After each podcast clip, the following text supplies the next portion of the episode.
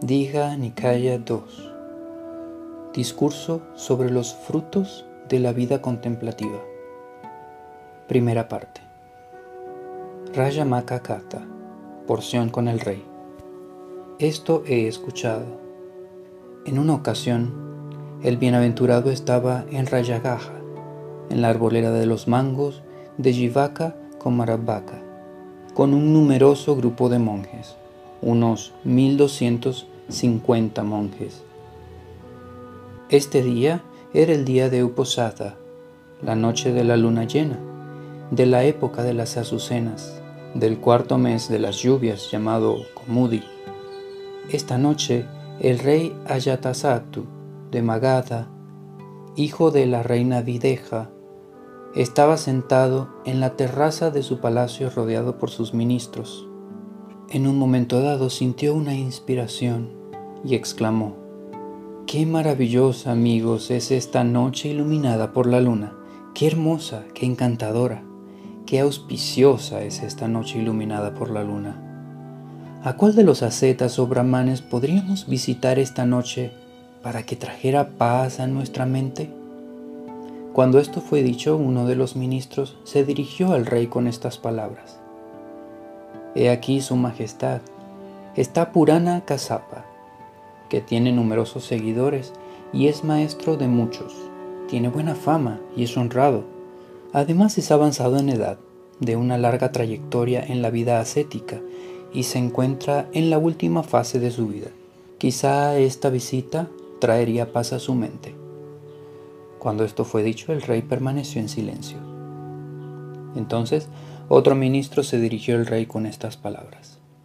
He aquí su majestad está Makali Gosala, que tiene numerosos seguidores y es maestro de muchos.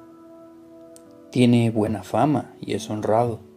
Además es avanzado en edad, de una larga trayectoria en la vida ascética y se encuentra en la última fase de su vida. Su Majestad debería visitarlo a él. Quizá esta visita traería paz a su mente. Cuando esto fue dicho, el rey permaneció en silencio. Entonces otros ministros se dirigieron al rey con las mismas palabras.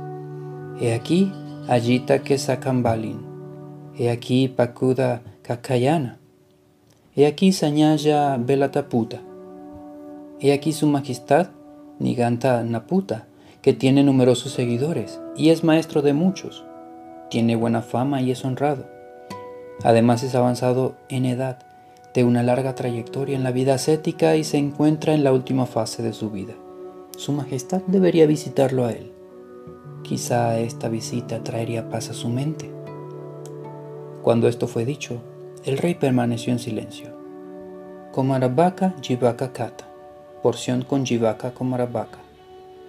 Mientras tanto, todo este tiempo, Jivaka Komarabaka estaba sentado en silencio, no muy lejos del rey. Así que el rey se dirigió a él con estas palabras. Amigo Jivaka, ¿por qué permaneces en silencio? Su Majestad, he aquí el bienaventurado, el Arahant, el plenamente despierto Buda, está en mi arboleda de los mangos, con un numeroso grupo de monjes, unos 1250 monjes. En referencia al bienaventurado, se ha difundido este admirable informe. Ciertamente el bienaventurado es un arahant, un Buda plenamente despierto, dotado de sabiduría y buena conducta, el sublime, el conocedor de los mundos, incomparable maestro de los hombres que han de ser amansados, maestro de los devas y los seres humanos, despierto y bienaventurado. Su Majestad debería visitar al bienaventurado Quizá esta visita traería paz a su mente. En este caso, amigo Jivaka, que se prepare a los elefantes para que sean montados.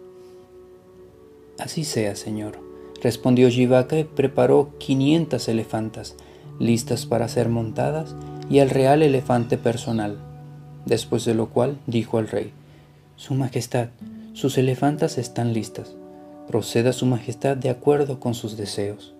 Entonces el rey Ayatasattu, habiendo colocado a cada una de sus quinientas esposas en una de las quinientas elefantas, montó su elefante personal y emprendió el camino desde la capital, a lo largo de su estado, acompañado con el séquito que llevaba las antorchas rumbo a la arboleda de los mangos de Jivaka Komarabaka.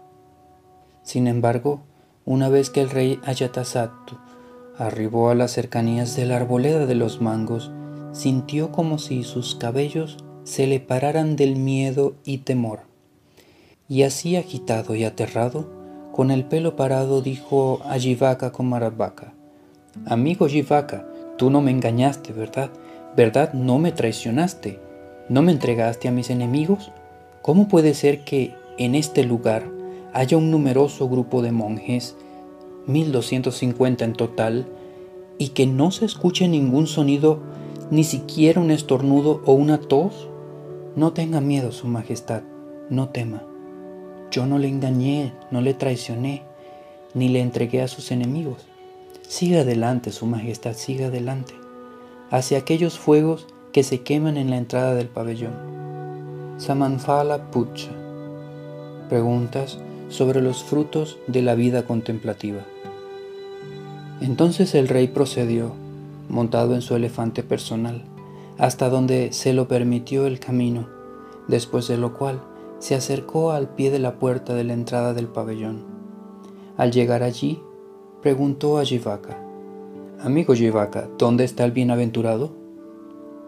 Este es el bienaventurado, Su Majestad, el que está sentado al lado opuesto del pilar central, con el rostro dirigido al este y rodeado por el sangha de los monjes. Entonces el rey se acercó donde estaba el bienaventurado y se paró a un lado, después de lo cual observó cómo el grupo de los monjes continuaba en silencio, como si fuera un lago transparente y despejado, y exclamó, Si tan solo el príncipe Udayavada estuviera dotado de semejante calma que el sangha de los monjes. El bienaventurado dijo entonces, ¿está hablando su majestad de alguien que le es muy querido? Señor, el príncipe Udayavada es muy querido para mí, si tan solo estuviera dotado de semejante calma como el sangha de los monjes. Entonces, inclinándose frente al bienaventurado, saludó al sangha de los monjes y con sus manos juntadas sobre su corazón, se sentó a un lado. Una vez sentado, se dirigió al bienaventurado con estas palabras. Quisiera preguntar al bienaventurado sobre un asunto, si me lo permite. Pregunte, Su Majestad, lo que desee.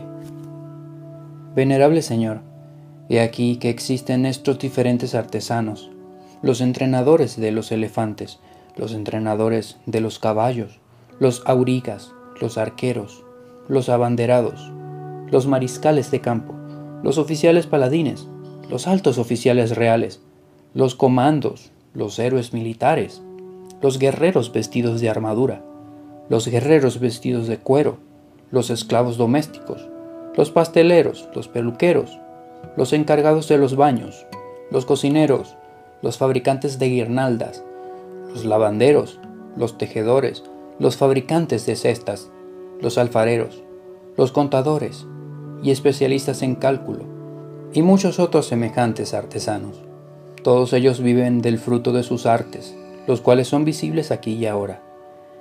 Sus artes les proporcionan la felicidad y el placer a ellos mismos, a sus padres, esposas e hijos, como también a sus amigos y compañeros. Con el fruto de sus artes, mantienen a los ascetas y brahmanes asegurándose a ellos mismos, de esta manera, un feliz y celestial destino en los futuros renacimientos. ¿Sería posible, venerable Señor, señalar un fruto similar en caso de la vida contemplativa? Un fruto que fuera visible aquí y ahora. Su Majestad recuerda haber planteado esta misma pregunta a otros ascetas y brahmanes. Sí lo recuerdo, venerable Señor. Si no sería difícil, ¿podría Su Majestad decirme cómo le respondieron? No, no es difícil, siempre que el bienaventurado o alguien parecido me lo permita. Pues cuéntelo, Su Majestad.